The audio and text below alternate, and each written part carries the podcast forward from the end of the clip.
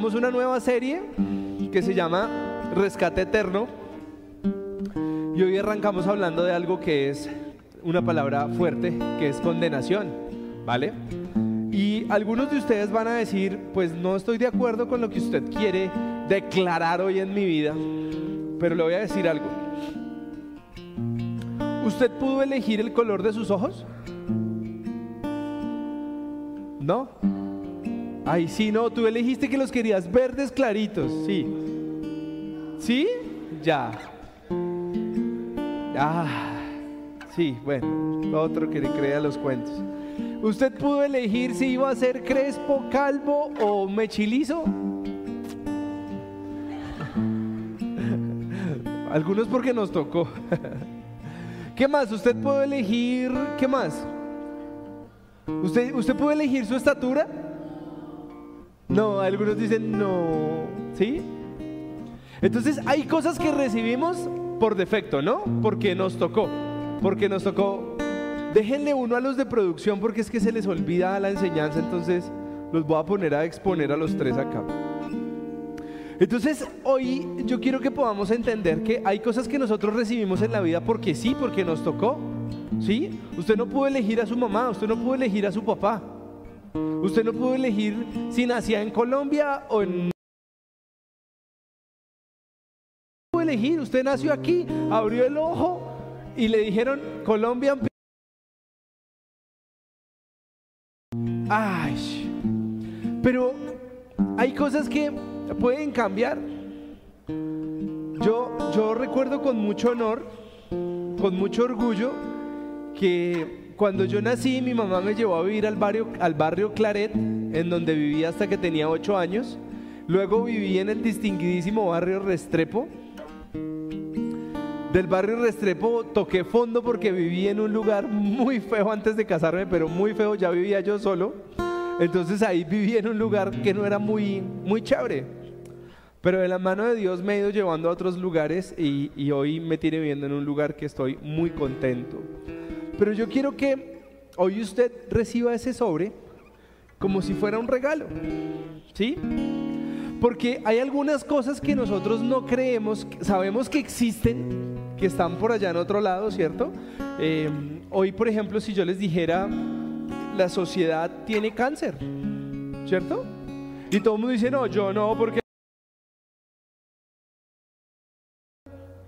Pero puede que no, puede que en unos años estemos enfrentando un cáncer o estemos enfrentando otra enfermedad, ¿sí?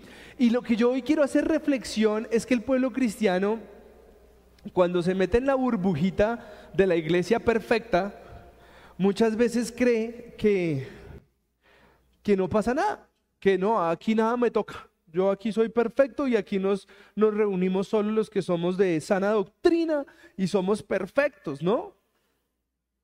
Pero no faltó el que dijo amén. Ay, Dios mío, por favor. Pero, pero la realidad es que hay cosas que, que nosotros sí tenemos y que están presentes en nuestra vida y que muchos quieren ignorar. ¿Sí? Por ejemplo, hoy ustedes creen que los alimentos procesados que hay en el mercado tienen exceso de, de grasa y de azúcar? ¿No? ¿Tú crees que no?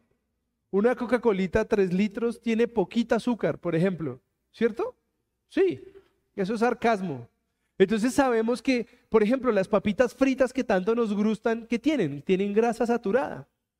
Y entonces hay una ley que hace que a los empaques les pongan unos stickers negros en donde le dicen a las personas qué es lo que tiene ese producto, ¿no? Entonces cuando uno coge una gaseosa ahora dice eh, exceso de azúcares y, y, sodio, que es el otro tema, y cuando uno coge los, los grasas saturadas, cuando uno coge el de las papitas o el de los boliquesos o el de los nachos, o sea, yo también como basura, ahí hay un sticker grande que te dice qué es lo que tú estás comiendo para que tú puedas decir como, ah, sí, yo quiero, es que es rico, pero yo quiero.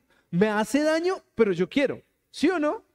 Hasta ahí estamos todos de acuerdo que eso es lo que hoy nos está pasando, ¿sí o no? Entonces, yo quiero que ustedes tapen su sobre, porque es que eso es un regalo suyo. Eso es un regalo que hoy la sociedad y desde, sí, ya lo pueden destapar, desde Adán y Eva nos dejaron ese regalo a la humanidad. Esas son cosas que usted dice, ay, yo no quiero tener en mi vida, pero sí están. Ayúdenme a leer una. Pecado. dame uno, dame uno pues, para yo poder terminar. ¿Cómo? Maldad. Esclavitud. Desobediencia. Pero dígalo con, dígalo con pasión. Desobediencia. Y mucho muerte. Y miren que muchos de nosotros decimos, no, no, porque yo voy a una iglesia santa y pura donde el pecado no existe. Ahí sí se les olvidó el amén, ¿no? porque es que es un, es un carretazo, o sea, es un carretazo decir que porque yo voy a una iglesia el pecado ya no existe. Que porque yo voy a una iglesia no tengo condenación, no puedo llegar a tener muerte. Esclavitud al trabajo, a los hijos, a, ser adulado en, el, en las redes sociales, porque yo, es que yo quiero que me pongan 100 likes, entonces, no, yo soy eh, em, esclavo de mi imagen, entonces me hago un filtro para verme sin panza, eh, con pectorales, con chocolatina, con nachas, entonces la gente se vuelve esclava, ¿no? La gente es rebelde, la gente quiere cada día hacer lo que se le da la gana, eh, quiere tener la razón en todo. Usted le dice, vamos mal y la gente dice, no, vamos bien, porque sí, porque yo lo digo. Y se vuelve desobediente, ¿no? Muchas personas uno les dice, mira, eh, esto no es bueno para tu vida, pero dice, yo lo quiero hacer. A mí me ha funcionado así durante los últimos 20 años y yo voy a seguir tomando Coca-Cola todas las noches. ¿Y qué? Y pues terminan desobedeciendo, ¿no? Algunos se llenan de maldad, algunos dicen como, em, pues no, yo, yo no soy malo, ¿no? Pero cada vez que ven a alguien necesitado le hacen el quite, lo discriminan. Y yo quiero que hoy nosotros aterricemos. Hoy yo quiero que nosotros podamos estar claro porque cuando usted siente que está sobre una nube, usted dice aquí todo está bien. Pero Hoy yo creo que nosotros creemos que vamos por una banda, por una carretera así súper ancha, súper demarcada, eh, donde todo el mundo conserva la velocidad, en, donde llevamos carros que tienen sensores de salida de carril y asistencia de frenado y creemos que la vida es perfecta, ¿no? Pero yo hoy, como para variar, quiero aterrizarlos, porque yo siento que hay veces nosotros estamos en un mundo en donde lo que realmente estamos intentando hacer es subir por un barranco y estamos cogiéndonos de nuestras propias manos, no tenemos un arnés y estamos a esto de poder caer y volver a estar mal. Pero lo que más me preocupa a mí hoy es que la población cristiana siente que está perfecto. Yo tengo todo controlado en mi vida. El pecado no existe. Y yo digo, ahí fue donde nosotros perdimos el carácter humano para poder ayudar a otros. Porque entonces decimos, no, es que como yo sí, en mi iglesia todos somos santos, eso es un carretazo. Y miren lo que dice Romanos capítulo 3, versículo 10 al 12. No hay un solo justo, ni siquiera uno. No hay nadie que entienda, nadie que busque a Dios. Todos se han descarriado. A uno, perdón, aún se han corrompido, no hay nadie que haga lo bueno, no hay solo uno. Y aquí es donde yo quiero aterrizarlo a usted porque hoy me parece que el mundo cristiano vive en una burbuja de hipocresía donde se creen buenos, en donde creen que, ay, sí, todo, todo está perfecto. ¿Perfecto en qué? Y usted me va a decir, no, es que yo como si soy espiritual y yo me levanto a las 3 de la mañana y yo sí oro y yo sí leo. Claro, que usted pueda tener una mejor relación con Dios, que usted espiritualmente pueda ser una persona más tranquila, no significa que usted no pueda llegar a fallar. Ay, ¿cómo se le ocurre? Yo quiero ver a los que somos papás aquí, que alguien atente contra nuestros hijos. Que lo quite, que lo jale, que lo empuje.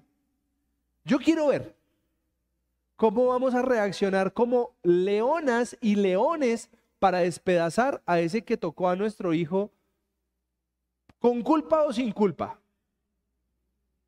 Ay, no, ¿cómo se le ocurre?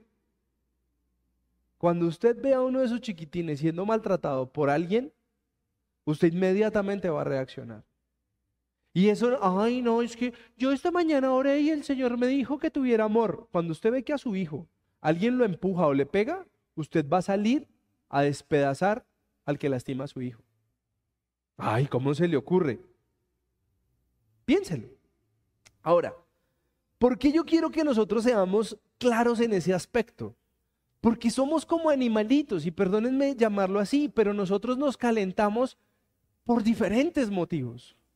Nosotros nos ofendemos con el que nos echa el carro, eh, nos ofendemos con el que se ríe de nosotros. Hay personas que no toleran la burla, hay personas que se están riendo de ellos e inmediatamente su cara se llena de odio, se ponen rojos, coloradísimos, con ganas de querer matar a alguien, porque hay odio, hay, son, son un animalito que está buscando solo ser provocado e inmediatamente va a salir a destruir. Y que tú vayas a una iglesia no significa que tu carácter hoy estés un angelito. No, hay muchos de nosotros que vamos a una iglesia pero seguimos teniendo un carácter muy difícil, muy radical, muy contundente y muy lastimador. Que cuando somos groseros, somos groseros para poder lastimar a alguien de una manera que nos desconoceríamos como cristianos. Y hoy lo que yo quiero es acabar con esa imagen de perfección que nos han vendido a la iglesia de que si tú vas a la iglesia, si tú lees, si tú oras, tú eres un ángel de Dios. Eso es carreta. Usted todavía tiene un león, una leona por dentro que cuando lo atacan de la manera, usted se va a defender, va a destruir y va a dejar los pedazos en huesos allá del que se metió con usted. Ay, no, ¿cómo se le ocurre, John? Mire, no se ponga a probar. Pero si yo me pongo a ponerle cuidado a como la gente conduce en esta ciudad, yo pelearía todos los días. Que yo hoy no enfoco mi atención en cosas que me molestan es diferente. Pero eso no significa que yo tenga un temperamento perfecto para aguantarme al tipo que quiere cerrarme y echarme el carro encima y madrearme por una ventana. Yo no tengo ese temperamento. O si ustedes esperan que yo lo tenga, se equivocaron de iglesia. Pero a mí eso me molesta. A mí eso me saca de casillas y a mí eso me lleva a reaccionar. Que yo, por un testimonio por evitar problemas, por el respeto y el ejemplo que quiero darle a mis hijos, a mi esposa, no reacciono, es diferente. Pero muchos de nosotros nos confundimos diciendo, no, es que yo ya soy perfecto, yo ya soy un angelito, mire, plin. No, yo quiero que la mejor forma de que nosotros podemos seguir creciendo es reconociendo quiénes somos. Y lo voy a colocar con un ejemplo muy fácil. A mí me encantan las cosas de tecnología, me encantan. O sea, yo quisiera todos los días comprarme algo para probar cómo funciona, para saber si es mejor o no es mejor. Pero como yo sé, yo sé que eso me puede traer problemas financieros, entonces yo digo, no, mejor no. Me veo videos en YouTube para no tenerme que gastar yo esa plata. Pero yo era así, yo decía, venga, ¿y cómo funciona esto? Y compraba una cosa y compraba otra. O sea, hay un impulso en mí que existe. Y no significa, la sangre de Cristo me salvó. No, me salvó sí, pero todavía hay una mente que sigue desarrollando que durante 28 años quiso hacer muchas cosas que hoy no le convienen. Y entonces a mí lo que más me preocupa es que la gente dice, no, es que como yo me volví cristiano y soy perfecto. Usted no es perfecto. Usted reconozca que usted todavía es una persona que lucha contra su carácter, que lucha contra no pecar. Ay, no, ¿cómo se le ocurre? Miren lo que dice Romanos 5:12. Por medio de un solo hombre el pecado entró al mundo y por medio del pecado entró la muerte. Así fue como la muerte pasó a toda la humanidad, porque todos pecaron. ¿Quién arrancó pecando? Adán y Eva, fácil. ¿Y eso qué significa? Que nosotros podemos fallar en cualquier momento. Y yo prefiero que usted esté atento a eso. Y voy a poner un ejemplo a los que conducen. Existen normas de tránsito que la mayoría no respetamos. ¿Cierto? Pero usted comienza a tener un sentido de responsabilidad o de sensibilidad a lo que está haciendo cuando usted lee un instrumento al frente. Voy a poner un ejemplo. Cuando usted conduce, usted normalmente puede ver un letrero que dice 120 kilómetros, ¿correcto? Pero usted comienza a ver en algún momento que como que las cosas pasan mucho más rápido y usted inmediatamente voltea a ver el tablero y dice, uy, 160, uy, 180. Y ahí toma esa precaución. Pero si usted no tuviera la señal de tránsito y no tuviera los instrumentos, ¿qué pasaría? Si no tuviera la señal de curva a la, izquierda, a la derecha, ¿qué pasaría? La probabilidad de que usted se accidente es muchísimo más alta. Entonces, hoy lo que yo quiero decirle es, ¿qué tan consciente está usted de que usted puede fallar? ¿Qué tan consciente está usted de que si usted no toma las medidas necesarias, usted puede volver a caer en cientos de pecados? Y algunos piensan, no, yo no he matado a mi suegra, yo no he pecado. Eso no es, eso no es lo único. Pueden pasar otro tipo de cosas. Pero la sensibilidad de saber que yo puedo fallar me puede advertir de que algo está mal. ¿Por qué? Ahorita hablaba yo con alguien. Em, y uno tiene cierto, cierto, ciertos límites, ¿no? O sea, nadie te obliga a ti a beber, nadie te obliga a ti a estar de rumba.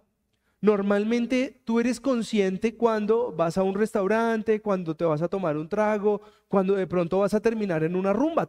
Yo creo que somos conscientes, ¿no? Muchos estarán diciendo, ay, ¿qué tipo de iglesia es esa? La que no es perfecta, pero tú sabes con quién te puedes sentar a almorzar y te puedes compartir una cerveza, dos cervezas. Pero tú también sabes cuáles esas personas en las que tú dices, así yo vaya solo a almorzar, la probabilidad de quedarme bebiendo es muy alta. Y tú eres el que decide hasta qué punto decides ir o no ir. Pero la gente hoy cree que al ser cristiano es un lindo angelito que lo engaña el mundo. No seamos bobitos queriendo vender eso porque es mentira. Yo sé que cuando voy y me siento un viernes a las 5 de la tarde con unos amigos, no, es que vamos a tomarnos un té y galletas. No, no es té y galletas. Y dependiendo de los amigos con que usted se siente, va a saber que no es una, sino que pueden ser muchas. Si usted lo hace, está bien. Si usted es consciente de lo que está haciendo, me voy a ir a tomar una cerveza con un amigo, vaya y tómesela, yo no se lo voy a prohibir. Pero yo le quiero hacer las siguientes preguntas. ¿Quiénes son sus amigos? No, son mis panas del alma de niño. Sí, está bien. Pero tu amigo, ¿a qué te va a llevar o cuáles son tus hábitos después de tomar cerveza? Pastor, ¿de qué me habla? Sí, papito. Hay manes que no se pueden tomar dos cervezas porque llegan a armar un problema en su casa, llegan a gritar, llegan a maltratar. Y hay otros que les da por irse cariñosos a lugares donde no deben de estar. El que lo entendió, lo entendió. Pero la gente dice, no, yo me tomé una cerveza y eso fue el diablo. Que quién sabe qué me pasó. ¿Cuál diablo, mi hijo? Es usted el que decía, uy, una cerveza, eso algún plan sale, y decidió ir. ¿Por qué nosotros queremos decir que, uy, es que Satanás está empecinado en acabar con mi vida? Usted tiene que ser consciente de que esto está en su vida. Esto está en su vida. Que usted haga lo que mejor puede para evitarlo, lo felicito. Y esa debería ser nuestra conciencia clara. Pero hoy pensar que esto no existe, que no, yo, pecado en mi vida, hoy no, ¿cómo se le ocurre? Ay, esclavitud, mentira, ay, murmuración, no, nunca, yo soy de la iglesia perfecta. El día que usted hace esto, inmediatamente está abriendo las puertas así de su casa para que todo esto entre y gobierne. Y le voy a decir por qué. Porque ahí usted se volvió un cristiano asolapado. Un cristiano que quiere decir todos somos perfectos. No lo es. No lo es. Todos tenemos diferentes tipos de pasiones. Ay, ¿Cómo así? Hay personas que el fútbol los lleva a la ira. Hay personas que por un equipo, por una camiseta, por un color, son capaces de golpear a alguien porque está en contra suyo. ¿O no? Yo conocí a un hombre de esta estatura, Jairo, no voy a decir su apellido para conservar su identidad anónima, pero Jairo tenía, cuando yo tenía 22 años, él ya tenía 40, y Jairo se la pasaba gritando por un equipo de fútbol todo miércoles o todo domingo que jugara ese equipo aquí en el Campín. Y él llegaba sin voz, golpeado, muchas veces fue arrestado porque se metía en problemas por un equipo de fútbol. Ah, pero es que el fútbol es la pasión. El fútbol desenfrena tu ira. El fútbol saca lo peor de ti porque cuando tú vas perdiendo, cuando la gente se está burlando de que tú pierdes un partido, te llevan al punto de ira. Y tú te olvidas de qué puede ser bueno o de qué puede ser malo. Lo mismo el licor. Al que le gusta el licor, oiga, evítelo. Porque muchos comienzan, no, es que es una cervecita, por lo que está haciendo sed. Pero no para en una cerveza. Es esa persona que necesita otra, otra, otra, otra, otra. Y luego dice, hay algo para, es que no, algo para sentar el estómago. Ay, no, y, se pone de un creativo y trae otros licores y quiere probar cócteles. Y yo digo, vengan, ojo, si usted quiere irse a tomarse unos vinos con su esposa, disfrútelos. Pero yo todavía no entiendo en la cabeza de un hombre casado con una hija o unas hijas adolescentes que traiga a sus amigotes a la casa después de estar bebiendo por fuera. ¿Qué plan es ese, señores? ¿Qué plan es ese? Y todos hacen como, no, sí, es lo mismo. ¿Qué, ¿Qué, le parece que sus amigos van a llegar a decir, ¡ay, tan bonita la niña, cómo ha crecido! No es así. Lo mismo, ¿cuáles son sus pasiones? ¿A qué es lo que usted lo desenfrena? ¿Qué es lo que lo lleva a usted a desconocerse? ¿Qué pasa si alguien te critica? ¿Qué pasa si alguien te ataca? ¿Qué pasa si alguien te juzga? Muchos leones yo los conozco cuando defienden a sus hijos, pero otros leones salen solo cuando son atacados. Usted es como perezoso, usted es como vago, usted pa, pa, pa, e inmediatamente sale un león a defenderse. Y John, ¿por qué nos quiere hoy dar ese mensaje? Porque yo quiero que hoy quede claro que nosotros tenemos esa naturaleza. Somos así. Miren lo que dice Romanos 7, 18, 20. Yo sé que en mí, es decir, en mi naturaleza pecaminoso, nada bueno habita. Aunque deseo hacer lo bueno, no soy capaz de hacerlo. De hecho, no hago el bien que quiero, sino el mal que no quiero. Y si hago lo que no quiero, yo no soy quien lo hace, sino el pecado que habita en mí. Yo no sé si ustedes fueron muy santurrones, pero yo llegaba a unos puntos de ira donde yo después desconocía lo que había hecho. Sin sentirme muy orgulloso de algo, un día casi sacó a un tipo por una ventana de un carro que estaba en movimiento porque Johncito estaba iracundo.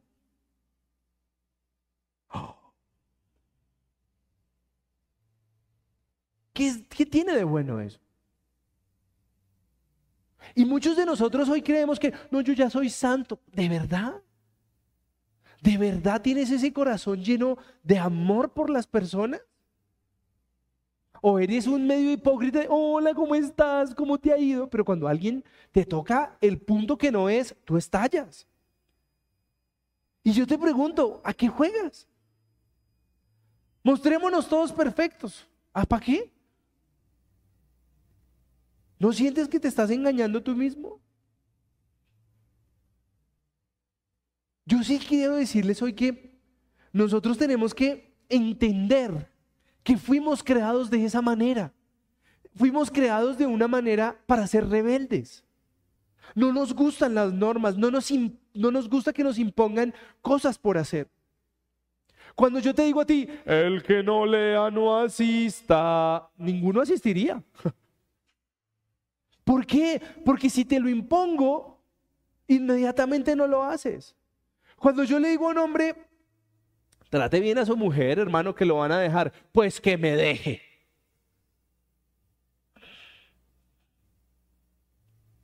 Pero cuando yo les digo, oye, ¿no te parece que sería mejor que trates bien y que tu hija un día reciba ese cariño que tú has dado para que tu hija lo pueda recibir? Hay algunos que hacen, no, a mi hija nadie se va a meter con ella. Y yo,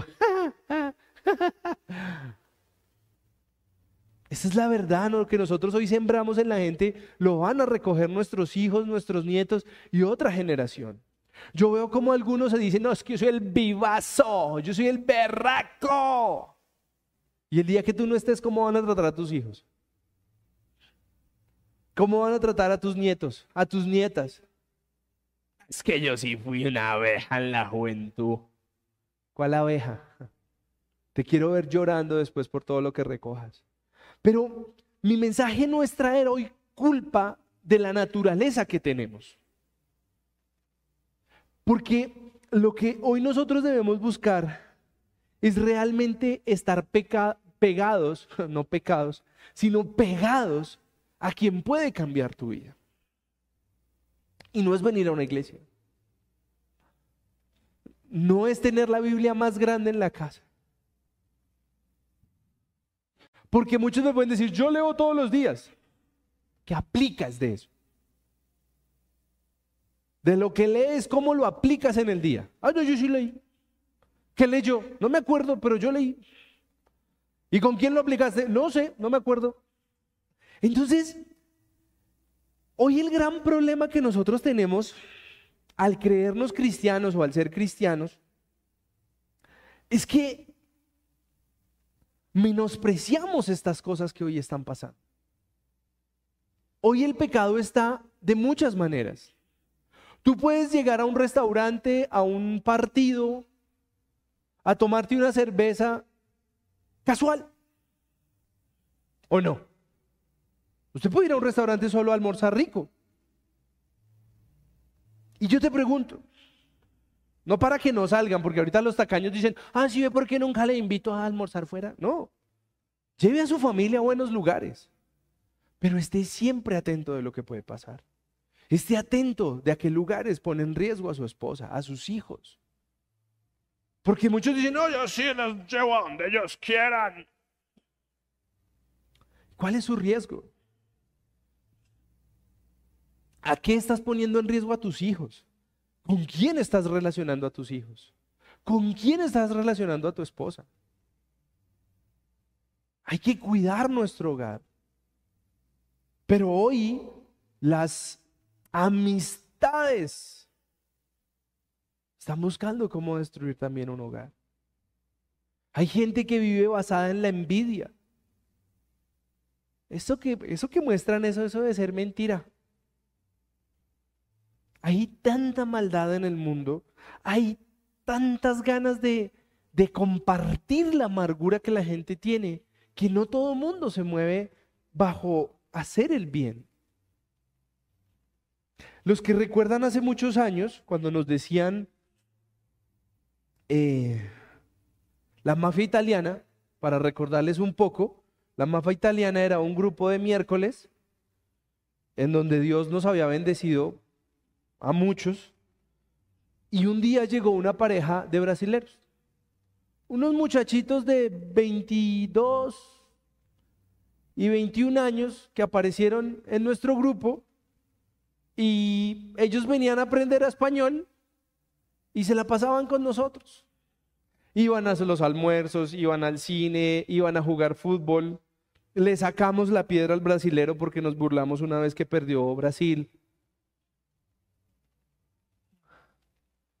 Y en esa época, pese a que estábamos en un lugar que hoy, hoy no es tan chévere para nosotros, los que estuvimos cerca de ellos los amamos como eran, como dos niños o dos jóvenes en un país indefensos, en donde muchos sembramos tiempo, dinero, almuerzos, compañía, pagábamos la cancha. Eso fue lo que hicimos por ellos.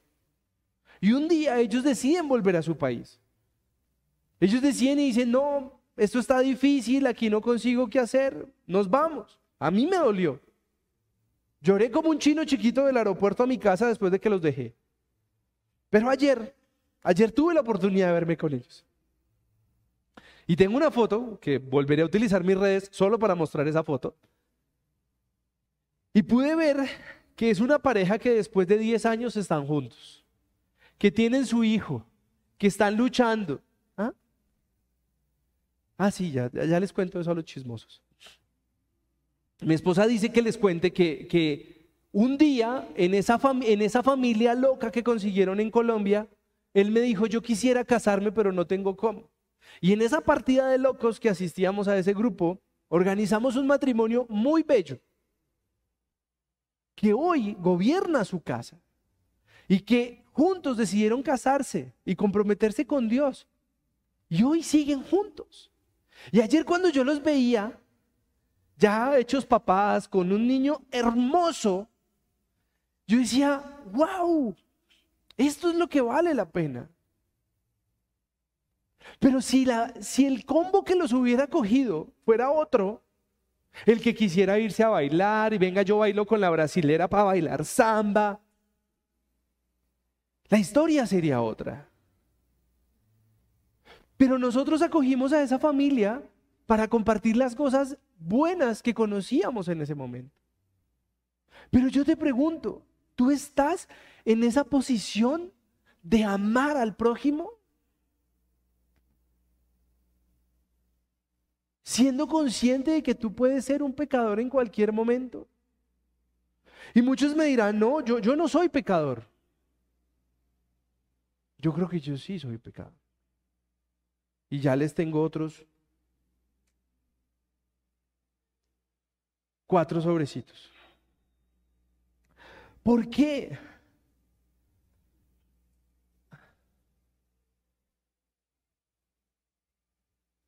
Hoy, ¿qué pasa cuando la gente se encuentra un celular? ¿Se lo qué? Busquen en las redes sociales para que ustedes se rían. Que ahora hay bromas en donde una persona se sienta y hace que el celular se le queda. Y el del lado comienza a mirar para todo lado. Y se lo guarda. Y lo que están haciendo es que a ese celular le ponen como electricidad y cuando se lo encaletan en el bolsillo, miren, eso es para jugarse de la risa. Tengan cuidado algunas mujeres que se guardan el celular por acá. Eso estuvo horrible. Esa es nuestra naturaleza. ¿Qué pasa cuando alguien se encuentra un paquete? ¿Por qué tiene éxito el paquete chileno? Por la ambición de la gente. Pero nosotros hoy debemos actuar en esa línea de estar precavidos. Miren, yo no me canso de decirle esto, yo, yo tengo una confianza con Cristian de más de 10 años. Pero yo mantengo el respeto por él, por su familia, por sus hijos, al igual que él lo mantiene conmigo. Pero yo veo como la gente en las iglesias, todos somos uno solo. No, no, no, no, no, no, no, no, no, no. No. Hay que mantener el respeto por la familia, por los espacios de la familia. Y eso hace que realmente. Pero cuando tú te dedicas a abusar de la confianza de alguien o dejar que alguien abuse de tu confianza, inmediatamente las cosas se van a poner mal. Y muchos dirán, pero pero ¿por qué me dices que yo soy un pecador?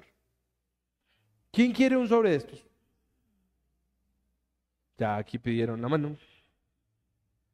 A ver, ¿tú quieres uno de estos? Este es tuyo, este es tuyo, este es tuyo y este es tuyo. Bueno. Sí, por favor, cada uno lo va a leer. Voz alta, fuerte, claro, contundente. ¿Tú no querías sobrecito?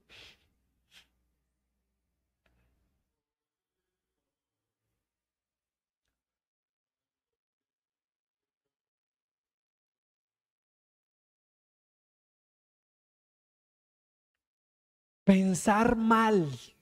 Oh, nunca eso me pasa. Nosotros vivimos pensando mal de mucha gente.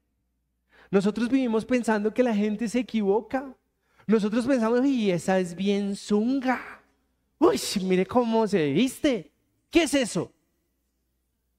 Es pensar mal de alguien. Uy, ese carro debe ser fiado. Eso quién sabe qué torcido hizo. Nosotros vivimos pensando en, que hmm, eso quién sabe a quién se levantó para que la mantenga. Y es una vivir en un mal pensamiento de los demás. Eso debe ser que se está torciendo porque mírelo, ahora sí tiene plata.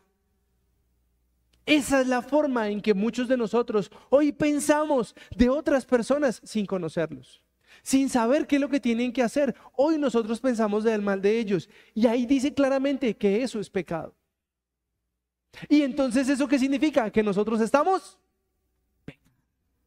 ¿Alguien que me lea otra carta, por favor?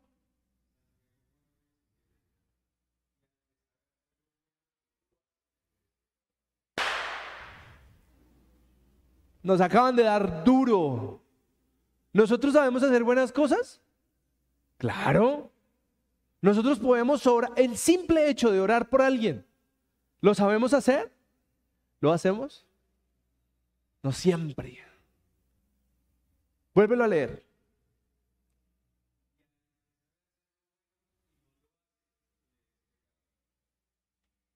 ¿Cuántas veces nosotros sabemos? ¿Qué es lo que debemos hacer por alguien?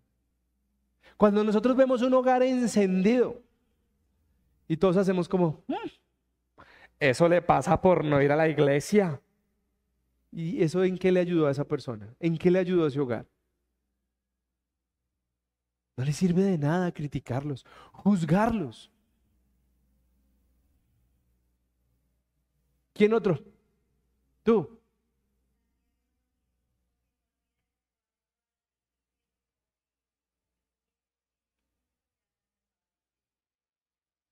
Hay algunos que dicen que es perfecto, pero con una cosa en la que falles, chao papito. ¿Cuál sigue?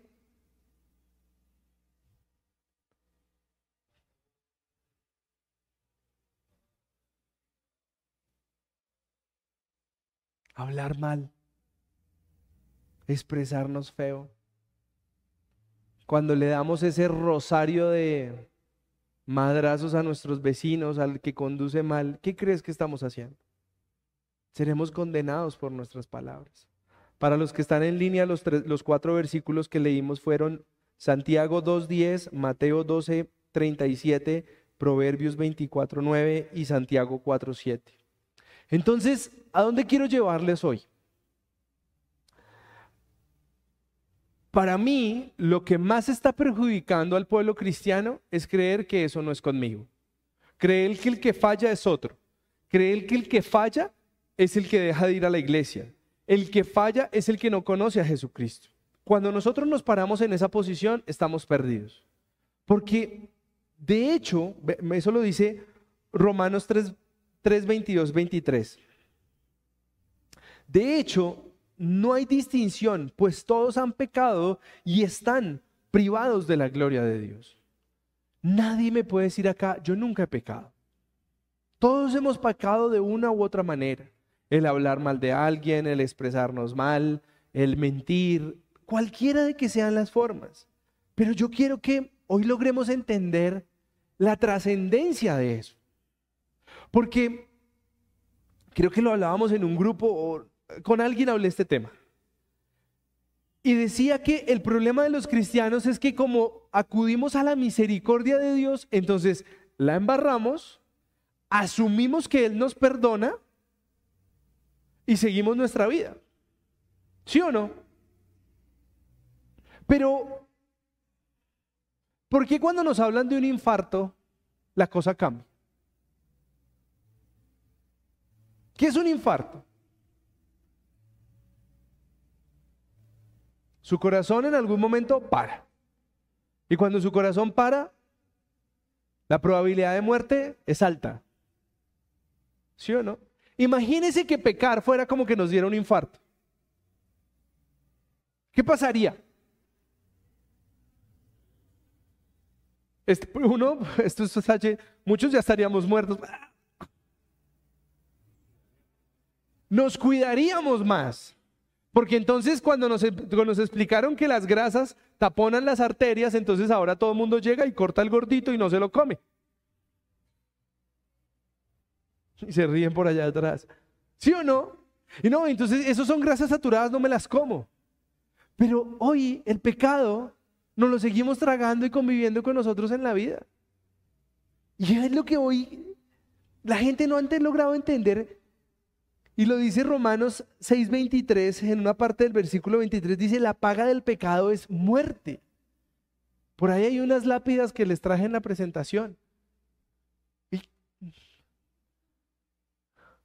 Y yo quiero preguntarte si tú tienes esa conciencia hoy. Porque es que como todo el mundo nos vendió que, ay, Dios es amor y Dios nos perdona. Lo cual es cierto. Pero ¿por qué seguimos en la misma tónica? ¿Qué pasa? ¿Qué pasa cuando alguien... yo he estado cerca de gente que ha sufrido infartos. Mire, una persona después de un infarto no es la misma persona. Es una persona que inmediatamente comienza a cuidarse, comienza a caminar. O sea, todo lo que nos dicen que hagamos antes de estar enfermos, no lo hacemos. Pero el día que te da un infarto, lo comienzas a hacer. Y la pregunta es, ¿por qué nosotros seguimos pecando? Díganme usted a quién ha cambiado por criticarlo. ¿A quién has cambiado tú por criticarlo? A nadie. Entonces, ¿de qué nos sirve a nosotros seguir trayendo pecado a nuestras vidas cuando eso no genera cambio en nadie? Al que tú maldices cuando te cierra. Ese que la última vez que bajaste el vidrio y... ¿Qué pasó? El Señor se bajó y le dijo, ay, disculpe, gentil caballero, por haberlo cerrado. Disculpe, distinguidísima dama, por haberle cerrado su carril. ¿Eso pasó? No pasó, yo creo que le devolvieron el mismo rosario al cuadrado. Pero nosotros hoy queremos seguir siendo en el mismo tono. Yo quiero que veamos esto. Efesios 2.1. Y Él os dio vida a vosotros cuando debí, debíais, cuando estabais, perdón, muertos en vuestros delitos y pecados ¿Quién? Jesucristo. Pero nosotros hoy, hay veces como que, como que volvemos atrás. Y miren, yo, yo creo que eso me ha mantenido como cristiano durante los últimos 14 años. Yo no quiero volver atrás. Yo sé con qué gente no me quiero sentar a almorzar. Yo sé con qué gente no me quiero sentar a tomarme una cerveza. No, yo sé. ¿Por qué? No porque yo sea hoy santo, sino porque yo me conozco. A mí me fascinaba el licor. Y yo sé que me siento con las personas equivocadas en el lugar equivocado y voy, voy a caer. Voy a volver a llegar borracho a mi casa y no quiero que mis hijos conozcan un papá borracho, no me interesa. Porque esa no es la versión que yo hoy quiero que ellos tengan de mí. Y lo mismo, ¿con qué tipo de gente yo estoy metido? Muchas veces cayendo en lo que ellos quieren hacer y dejándome influenciar por ellos y accediendo a muchas de sus cosas. Yo, yo sí les digo, tengan mucho cuidado con lo que hacen, tengan mucho cuidado con los planes que organizan. Cuídense como familia, cuiden a sus hijos. No sé por qué quiero decirles esto, pero hay tantas violaciones de gente tan cercana a los niños que es un tema que me tiene súper rayado. No deje que sus niños se sienten en las piernas de nadie. No deje que a sus niños los alcen ni el tío ni la tía, nadie. Los niños, los niños son niños y tenemos que respetarlos desde ya. Yo prefiero meter a mis hijos al baúl. Ahí irán incómodos, pero no tienen que ir en las piernas de nadie. Ah, bueno, sí, es camioneta y desde ahí los vemos, ¿no? Porque ahorita eran, ay, allá encerrados, sin luz, sin aire. No, no, en la camioneta. Pero nosotros tenemos que cuidar a nuestra familia. Nosotros tenemos que cuidarnos como tal. Pero hoy veo yo que no pasa nada. Y entonces el mundo de la inclusión, hay que recibir a todo el mundo y aceptar a todo el mundo. No. ¿Cuándo vamos a aprender a cuidar a la familia? ¿Cuándo?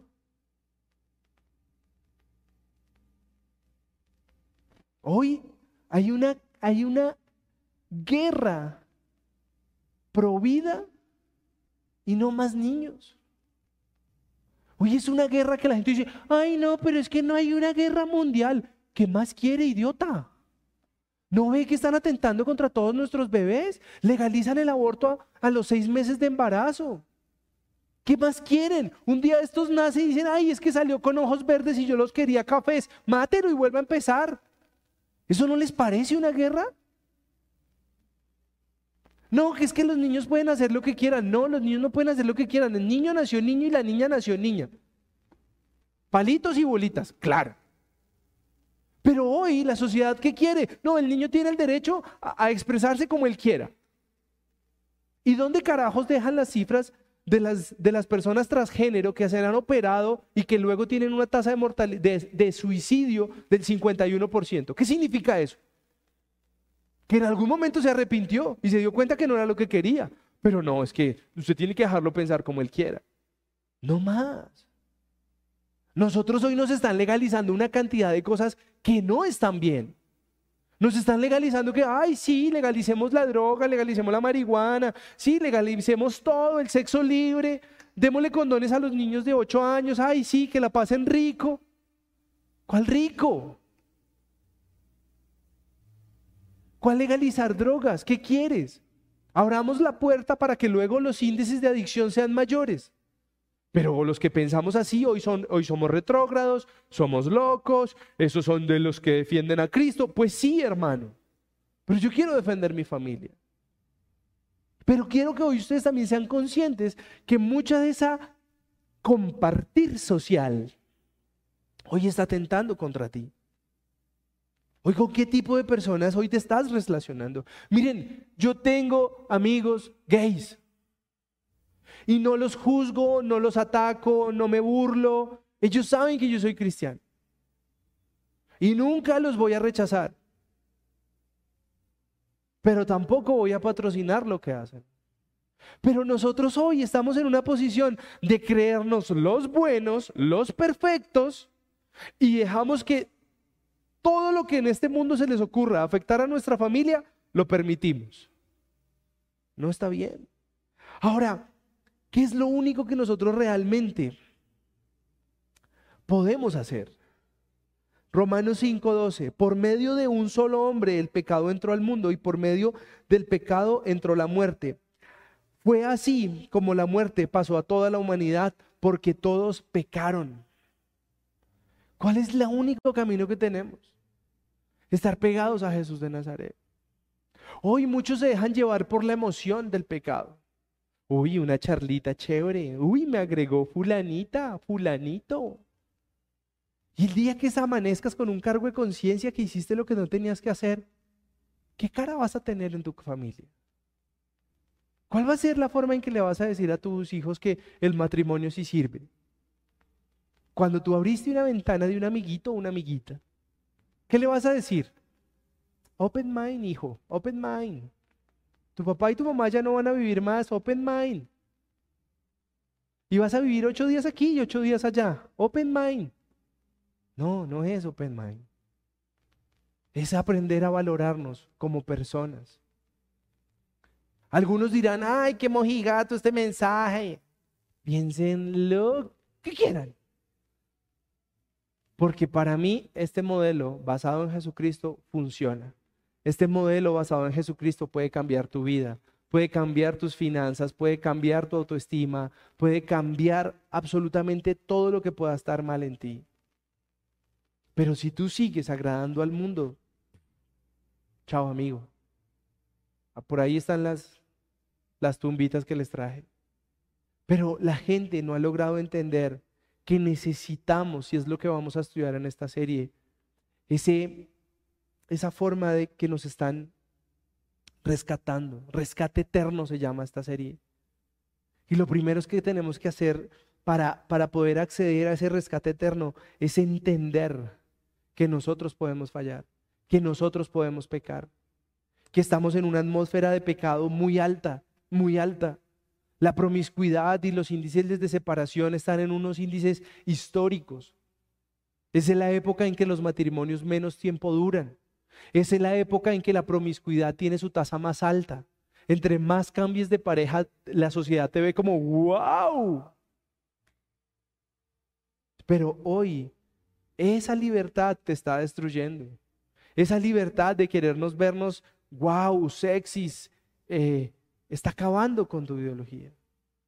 Yo quisiera que pensaras por un momento cuál es el legado que vas a dejar. No, no hablemos de iglesias, no hablemos de, oraciones de fe. ¿Cuál es el legado que le vas a dejar a tu familia?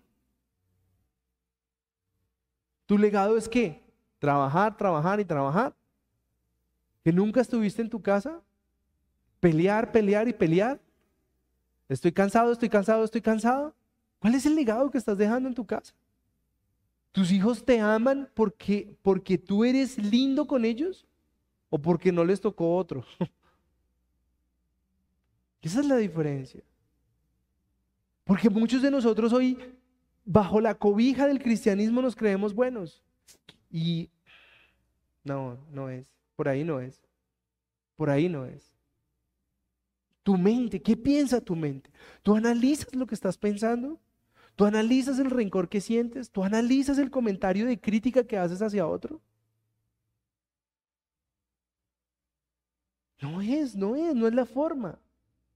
Cada día estos espacios van a estar menos reducidos. La iglesia cristiana no está creciendo, la iglesia cristiana está decreciendo. ¿Por qué? Porque no les interesa que hablemos de familia, de respeto a la vida. No, no, eso no les interesa, eso no es un mensaje cool. A la sociedad le dicen viva la vida, pásela sabroso. Así se destruye en el intento, pero pásela sabroso. ¿Para qué? Entonces, hoy quiero que seamos conscientes que nosotros, por nuestra naturaleza, podemos pecar. Al murmurar, al hablar feo, al mirar a quien no debíamos, al pensar lo que no debíamos. Por todo lado donde nos veamos podemos llegar a ser una fuente de pecado. Eso no significa que nos vamos a quedar ahí. Vamos a aprender durante esta serie cómo poder salir. Pero yo sé que muchos lo saben. A muchos nos enseñaron qué haría Jesús en esta situación. ¿Cómo se comportaría Jesús ante esta situación? ¿Y cómo vas a saber cómo se comportaría Jesús si ni siquiera te lees la Biblia? ¿Te ves el documental en Netflix? No, lee. Mira cómo se comportó, para que tú tengas un marco de referencia de qué fue lo que él hizo. Pero muchos queremos tener hoy un cristianismo a nuestra manera. No, yo sí no voy a hacer, yo sí le voy a cantar la tabla al que sea. ¿Y qué hizo Jesús? Muchas veces guardó silencio. Pero nosotros hoy queremos un cristianismo acomodado. Un cristianismo donde nadie me diga nada. Porque hoy la gente no quiere escuchar. Mira, vas a perder tu hogar, vas a perder tu hogar, eres un, eres un hombre, eres una mujer iracunda, vas a perder tu hogar, un día se van a mamar de ti y no te van a querer tener. Ay, pues que, que se lo pierdan. ¿Qué más les digo? No es. Un día vas a estar en problemas, tienes que ponerle freno a los gastos, tienes que ponerle freno. No, ay, eso Dios me provee. ¿Por qué? Eres parte de los que nos podemos volver antitestimonio de los que quieren ver en Jesucristo. Nos fascina criticar otras iglesias, nos fascina criticar a la iglesia católica. ¿Y qué pasa? Pues que las mismas guachadas que hacen allá las terminamos haciendo en la iglesia católica y cristiana y no pasa nada. Entonces, ¿dónde está la diferencia? La diferencia está en ti. En cómo nosotros nos levantamos sabiendo que hay cosas que debemos evitar en nuestra vida. Hay momentos que debemos evitar. Hay pensamientos que debemos evitar. Conversaciones que debemos evitar. Hay momentos en los que las conversaciones tú sabes que no van para ningún futuro, estás despotricando de alguien. ¿Qué estás ganando con eso? Nada. Yo quiero invitarlos, pónganse de pie por favor, a que nosotros realmente seamos muy prácticos, pero, pero cuando yo digo prácticos, no, no me refiero al, al hacernos los pendejos con esta vida cristiana. Miren, de verdad, yo no, yo no borro a nadie en mi celular. Yo, yo conozco mucha gente, pero hay gente con la que yo no quiero compartir tiempo porque yo voy a poder terminar mal. Yo, yo iba a un pueblo en Campo Alegre, cerca al Huila. ¿Yo qué tengo que hacer allá hoy, un sábado a las 3 de la, 3 de la tarde? El fin de semana pasado era San Pedro. ¿A qué iba a ir yo a Campo Alegre un fin de semana? A desocupar las botellas y a terminar como yo, yo te quiero mucho. Qué ridículo eso. Yo me conozco. Y es lo que nosotros debemos de saber. ¿Qué me favorece esto? ¿Qué voy a hacer si caigo en eso? ¿Qué voy a hacer si termino allá abrazándome como todo el mundo? ¡Salud, compadre! ¿Cuál es el plan? Que tu hijo te vea ahí gateando, no me interesa. Y por eso hoy yo les quiero decir, manténganse firmes para Jesucristo. El que murió en una cruz no fue un pastor, no es un líder, no es una iglesia, no son cuatro paredes, no es un videobin, fue Jesucristo. Jesucristo fue el que dijo, oiga, por los que conozco y por los que vendrán, aquí hay que morir en un madero. Y ese fue el que asumió y dijo, yo pago por él, yo quiero que él esté libre de amargura. Pero muchos hoy siguen diciendo, pobrecito yo, nadie me ama. Y quieren tener la aceptación del tío, de la tía, del papá, de la mamá, del hermano. A mí me vale pito lo que piensen. Pero eres tú el que no se deja amar de Jesús. Eres tú el que vive gruñendo. Eres tú el que vive peleando con todo el mundo. Y después preguntas, ay, ¿por qué mi vida está así? Pues porque usted no se lo mama a nadie. Porque usted es amargado, porque usted pelea por todo, porque usted le da problema a todo. Y la única solución es que usted diga, Jesús, me rindo. Y yo se lo dije en una clínica hace muchos años, me rindo. Ya, ya, yo te entrego el control.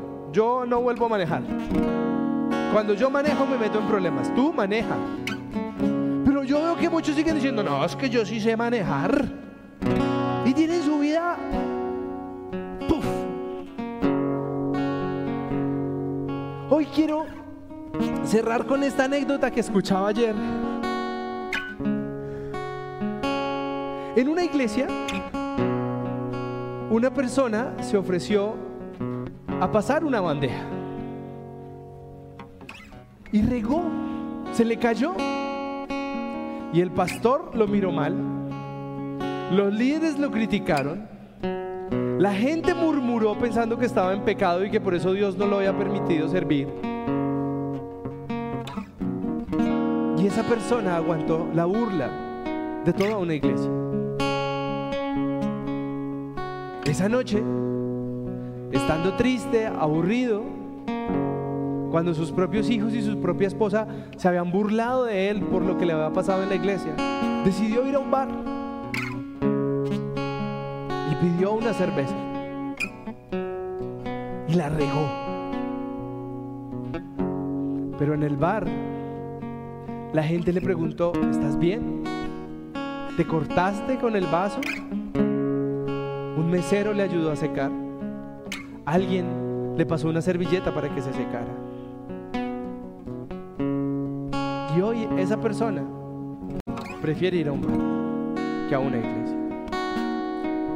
Y yo quiero que nos preguntemos, ¿cuántos de nosotros hemos sido culpables de que la gente prefiera estar en un bar en donde no la juzgan, en donde la ayudan, así le vendan algo que lo destruya? Pero aquí muchos nos creemos buenos. Y eso es lo que tienen las iglesias desocupadas. El creernos perfectos. El destruir al que falla. El juzgar al que falla. Y la diferencia entre él y nosotros es que la falla de él se hizo pública y todos la vieron. Pero todos nosotros podemos estar fallando en algo que no se ha hecho público y podríamos ser igual de rechazados. Yo quiero que tú pienses, y eso cambió mi vida. Cambió mi vida. ¿Qué pasa si no fueran otros los que fallaran, si no fuera yo el que fallara? ¿Qué haría? ¿Qué fuera si no, no fueran los hijos de otros, si no fueran mis hijos los que fallaran en la iglesia? ¿Qué pasaría? Estoy seguro que la actitud va a ser totalmente diferente. Y yo he decidido comportarme como yo quiero que la gente se comporte conmigo si falla y se comporte con mis hijos si falla. Porque estoy seguro que Jesús no quiere ver a nadie lejos de Él.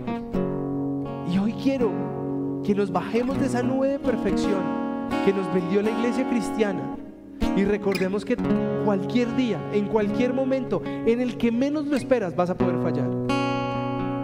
Y no necesitas, no te conviene estar lejos de Jesús. Los niños pequeños, cuando se caen, cuando se tropiezan, lloran y buscan los brazos de una mamá o de un papá. Cuando ya nos creemos grandes, nos caemos, nos golpeamos y queremos llorar solos, pero no buscamos los brazos de nuestro Padre. Y ahí está la diferencia. Porque estoy seguro que un papá te va a calmar, te va a consentir y te va a enseñar. Amén. Cierren sus ojitos.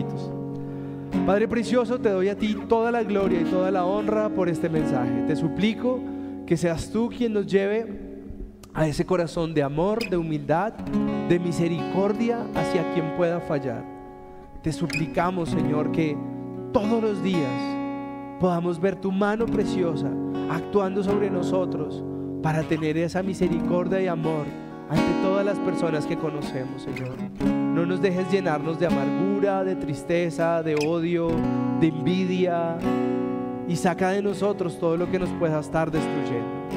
Permite que cuando exaltemos tu nombre, Señor, podamos tener la humildad de hacerlo para ti y por ti. Porque de nosotros es muy difícil que salgan cosas buenas. Es tu misericordia la que nos alcanza. Gracias, precioso Rey. Acompáñanos en cada instante, en cada momento. Y permite que durante la semana podamos amar a las personas, Señor. Alejarnos de quien nos hace fallar, de quien nos hace pecar, de quien nos aleja de tu perfecta voluntad, Señor.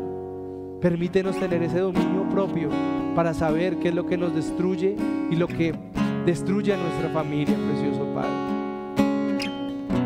Precioso Jesús, gobierna nuestra vida, gobierna nuestro corazón y permite que todos podamos estar dispuestos a exaltar tu nombre, Señor. Gracias por este mensaje, gracias por las finanzas de esta iglesia aquí representada, Señor. Bendice cada hogar, Señor. Permite que no hayan deudas, no hayan problemas, que sus finanzas cada día estén más en orden, que las deudas desaparezcan, Señor que por el contrario todos los que aquí tienen su empresa, su negocio, prestan servicios, la gente les pague a tiempo, que puedan hacer las cosas con excelencia. Que a todo el que le deben, Señor, seas tú trayendo la provisión necesaria para poder recibir esos ingresos y que nunca se olviden de darte a ti toda la gloria y toda la honra en lo que hacen. Precioso Rey, ponemos este fin de semana en tus preciosas manos y todo lo hemos orado y pedido en el nombre de Jesús. Amén y amén. Feliz fin de semana. Antes de